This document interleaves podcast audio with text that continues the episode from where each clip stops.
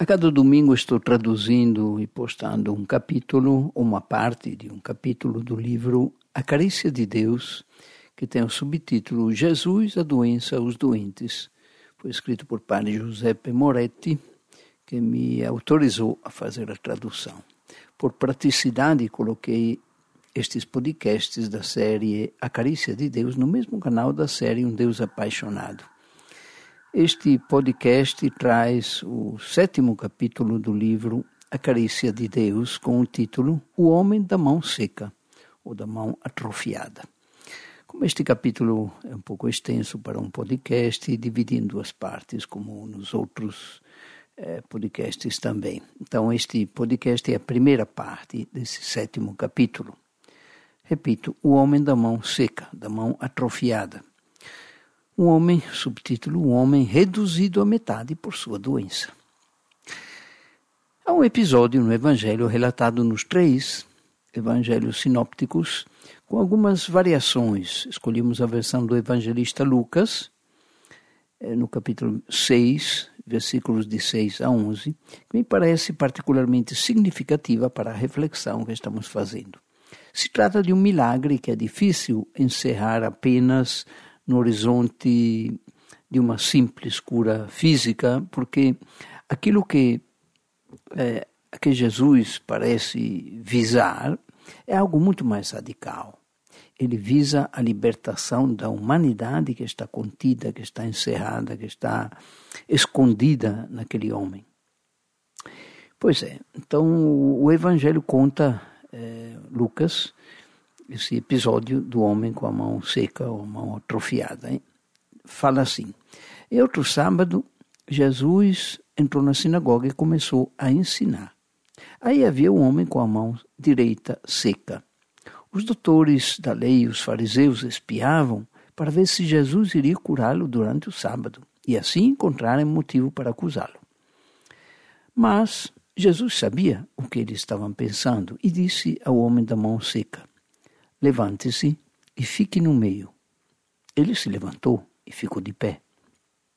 Jesus disse aos outros: Eu pergunto a vocês: a lei permite no sábado fazer o bem ou fazer o mal, salvar uma vida ou deixar que se perca? Então Jesus olhou para todos que estavam ao seu redor e disse ao homem: Estenda a mão. O homem assim fez e a sua mão ficou boa, ficou curada. Eles ficaram com muita raiva e começaram a conversar sobre o que poderiam fazer contra Jesus. Muito bem, aqui tem um subtítulo que diz: Vamos começar pelo título. O título é Cura do Homem da Mão Atrofiada. Isso mesmo, uma mão seca, murcha, como se fosse uma planta seca sem vida. A mão, para o ser humano, é muito mais do que um meio para fazer, nossa própria linguagem reconhece um papel muito importante, a mão, na vida de uma pessoa. Dizemos dar a mão, estender a mão, levantar a mão, pegar pela mão, pedir a mão, apertar a mão, etc. Com a mão, o ser humano não só trabalha, mas também manda mensagens, cumprimenta, ameaça, chama, abençoa, amaldiçoa expressa solidariedade, colabora, compartilha, mostra seu estado de pobreza, quando pede esmola, quando aceita uma esmola, expressa seus sentimentos, acaricia ou então ameaça. Não poder usar a mão significa ser excluído ou limitado nestas expressões da vitalidade humana. Talvez seja por isso que o Evangelho diz que a mão daquele coitado estava murcha, como uma árvore morta, incapaz de produzir folhas, flores e frutos. O evangelista Lucas, mais meticuloso que Marcos, especifica que é a mão direita, que é lógico, é considerada a mais importante. Não sei que, seja, que o cara não seja canhoto, né? Um dia, conta o autor, conheci por motivos de trabalho um grupo de imigrantes. Quando chegou a hora de me despedir, percebi que um deles estava sem as duas mãos. Ele era do Iraque e havia sofrido aquela mutilação sob a acusação de roubo. Meu constrangimento foi enorme. eu entendi o que significa não ter mãos.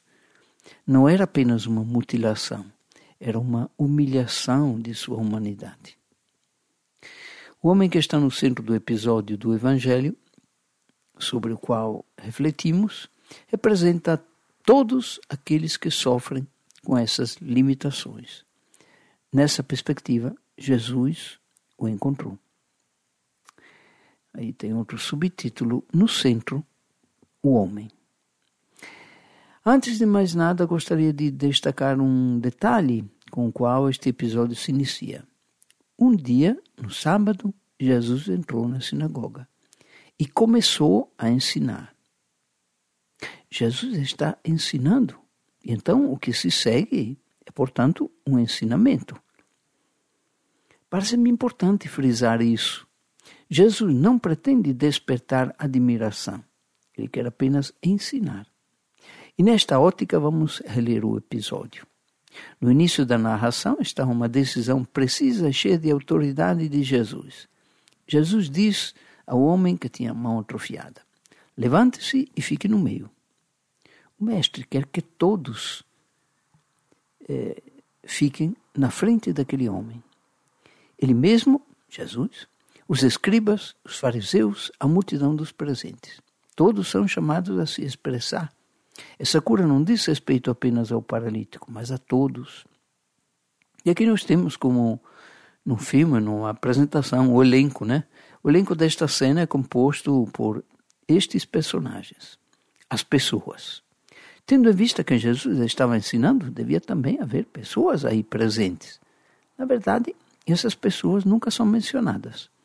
Esta multidão é formada por todos aqueles que, naquele tempo, e nos séculos seguintes seguirão aquele mestre para ouvir sua, suas mensagens. Essa multidão somos também todos nós. Depois tem um homem com a mão atrofiada. Dele não se diz nem o nome, nem a sua idade, nem a sua condição de vida, se era bom ou se era ruim.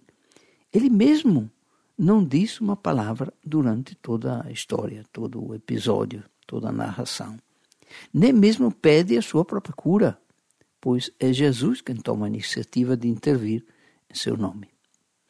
Os escribas, os fariseus, eles já têm uma ideia formada a respeito de Jesus, um verdadeiro preconceito. Este mestre não vem de Deus, dizem eles, porque não respeita a tradição. Eles vieram especificamente para pegá-lo num deslize, num lapso, e o estão observando por isso. No final do evento, vão ficar cheios de raiva, porque aquele rabi os silenciou e os humilhou na frente de todo o povo. E aqui vemos a última personagem, a última das personagens, Jesus, próprio Jesus. Seu comportamento é esplêndido. Ele é o dono da situação, domina os outros com um olhar é soberanamente livre diante de tudo e de todos, até diante da lei e da tradição. Está decididamente alinhado com aquele homem impedido de ser totalmente homem, árido como a sua mão. Não tem medo, Jesus não tem medo de reações hostis nem de críticas. Eu paro por aqui. É, esses podcasts sobre a tradução desse livro eu estou publicando aos domingos, né? Então, é, daqui uma semana vem a segunda parte.